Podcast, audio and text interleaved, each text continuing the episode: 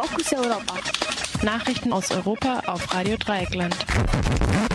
Lediglich acht der 50 großen Schweizer Unternehmen sind fit für die Energiewende. Zu den Vorreitern gehörten nach Angaben von Radio Bern, Rabe, Coop und Migros sowie die halbstaatlichen Unternehmen SBB und Post. Jennifer Zimmermann, Projektleiterin Konsum beim WWF Schweiz dazu. Unternehmen, die sich offenbar seit längerem Gedanken zu ihrem Strom- und Energieverbrauch machen. Diese acht Unternehmen, die zu den Vorreitern gehören, die verfügen über ein effizientes Strommanagement und sie zeichnen sich aus durch einen konstanten oder sinkenden Trend beim Stromverbrauch.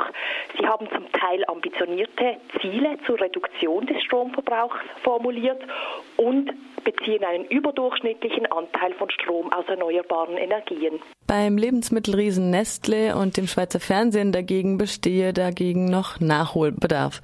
WWF hatte seine Fragebögen an die 50 großen Unternehmen geschickt, aber lediglich von 23 eine Antwort bekommen. Zum Teil sagten sie, sie wissen es einfach nicht. Zum Teil wollte man sehr wahrscheinlich auch einfach keine Auskunft geben. Wir finden das sehr bedenklich, weil wir haben große Ziele vor Augen. Der Atomausstieg ist beschlossen, die Energiewendedebatte in aller Munde. Von dem her ist es extrem wichtig, dass die Unternehmen Stellung beziehen, denn sie verbrauchen heute rund 60 Prozent des Stroms und auch sie sind da ganz klar in der Pflicht, Ziele einzugehen, den Stromverbrauch zu reduzieren, effizienter zu werden und sie sind auch gegenüber der Öffentlichkeit in der Pflicht, da Stellung zu beziehen. Russland schränkt Adoption für Länder ein, in denen gleichgeschlechtliche Ehen möglich sind. Einstimmig hat das russische Parlament, die Duma, ein Gesetz beschlossen, das die Adoption russischer Waisenkinder in Staaten, die gleichgeschlechtliche Ehen erlauben, mit erheblichen Auflagen verbindet.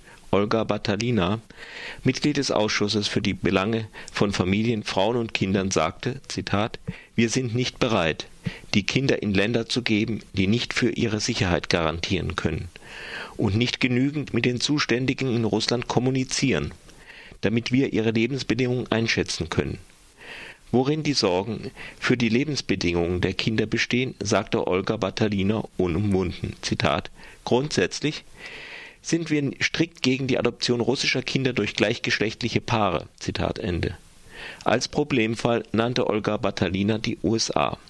Das neue Gesetz kann aus zwei Blickwinkeln betrachtet werden. Zum einen ist es Teil des Streites mit den USA um Reiseeinschränkungen für russische Politiker. Zum anderen ist es das Produkt einer Situation, in der Homosexualität immer häufiger illegalisiert wird. Erst letzte Woche hat die Duma ein Gesetz beschlossen, wonach Propaganda für nicht traditionelle sexuelle Beziehungen vor Kindern unter Strafe gestellt wird. Es ist, als hätten russische Politiker derzeit geradezu eine Lust darauf, zu stigmatisieren, was sie als nicht traditionelle sexuelle Beziehungen ansehen. Zu den möglichen Hintergründen sagte Vanja Kilba von Net Quartera zu Radio Dreieckland. Auch so betrachten, dass die Homophobie eigentlich, weil aufgrund der fehlenden Aufklärung ziemlich stark in der Gesellschaft war, was jetzt kommt, ist eigentlich, dass diese Homophobie sichtbar wird.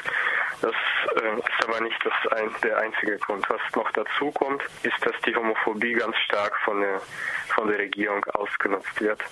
Also die putinsche Regierung, ihr fällt eine Legitimierung und sie sucht nach einer neuen Idee fürs Volk. Und äh, die, Idee, die Ideen sind karg. Bloß die Homophobie scheint alle Russen zu vereinen. Die Kommunisten, die russisch-orthodoxen, die Putin-Anhänger, alle sind gegen die Schulen und Lesben. Und das scheint so die neue Ideologie von Putin zu sein. Das Netquartera ist ein Verein von Menschen aus Russland mit nicht heteronormativen sexueller Orientierung in Deutschland. Der russische Präsident Wladimir Putin hat bereits angekündigt, dass er das Gesetz zur Beschränkung der Adoption unterschreiben will, wodurch es in Kraft tritt. Der Innenausschuss des Europaparlaments stimmte heute über die Lage der Grundrechte in Ungarn ab. Der vorgelegte Bericht erörterte zuvor, ob die Änderung der Mediengesetze und der Verfassung mit EU-Recht im Einklang stünden. Darin warnte der portugiesische Berichterstatter Rui Tavares von den Grünen vor einem ernsthaften Verstoß gegen europäische Werte wie Demokratie und Rechtsstaatlichkeit, sollten die Verfassungsänderungen in Ungarn nicht korrigiert werden. Der Bericht geht außerdem auf die Gefahren für den Medienpluralismus in Ungarn und die Unabhängigkeit der Justiz, speziell des Verfassungsgerichts ein. Zitat Der Ausschuss entschied heute, dass die Verfassungsänderungen in Ungarn inkompatibel mit Artikel 2 des EU-Abkommens seien, erklärte Tavadisch nach der Abstimmung, welche 31 zu 19 ausging. Artikel 2 schreibt Respekt für Menschenwürde und Rechte, Freiheit und Gleichheit fest. Das gelte auch für Angehörige von Minderheiten. Nun soll die Europäische Kommission eine zuverlässige Überwachung zur Befolgung dieser Werte in allen Mitgliedstaaten gewährleisten. Die Mitglieder des Europaparlaments, MEP, verlangen von Ungarn außerdem, Roma-Gemeinden stärker zu integrieren und eine weitreichende Definition von Familie zu schaffen Brasilianische Präsidentin kommt Protestbewegung entgegen. Mit Protesten gegen eine Fahrpreiserhöhung in São Paulo und den Bau teurer Fußballstadien fing es an. Nun erschüttert eine landesweite Protestbewegung gegen Polizeigewalt, Inflation, Korruption, Mängel in Gesundheits- und Bildungssystemen und nun wird Brasilien landesweit von Protesten erschüttert. Am Montag waren in mehreren Städten insgesamt 270.000 Menschen auf den Straßen. Ein Beispiel für die Korruption sind die Bauvorhaben für die Fußball-Weltmeisterschaft der Männer. Alles scheint ganz knapp oder überhaupt nicht fertig zu werden.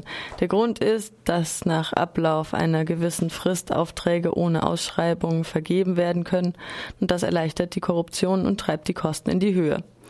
Nun hat die Staatspräsidentin Gioma Rousseff die Proteste als legitim bezeichnet und sozialen Wandel versprochen.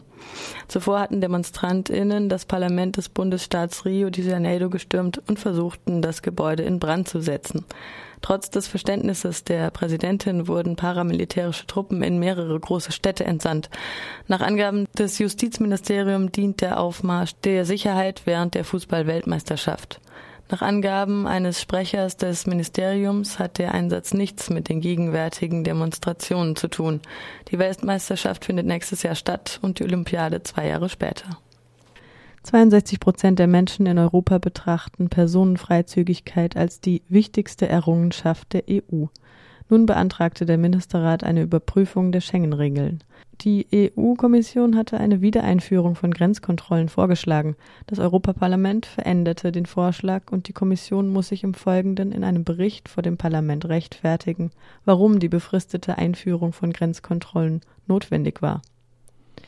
Die rumänische EU-Abgeordnete Renate Weber von der Allianz der Liberalen und Demokraten für Europa, ALDE, sagte dazu, es ist uns gelungen, einen Passus einzuführen, der besagt, dass Einwanderung nie als Bedrohung der nationalen Sicherheit angesehen werden kann.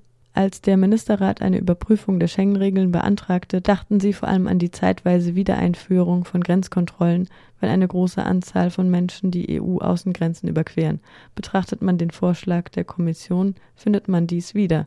Wir haben das verändert, denn in den Verhandlungen wurde deutlich, dass das EU-Parlament das nicht will. Zitat Ende Renate Weber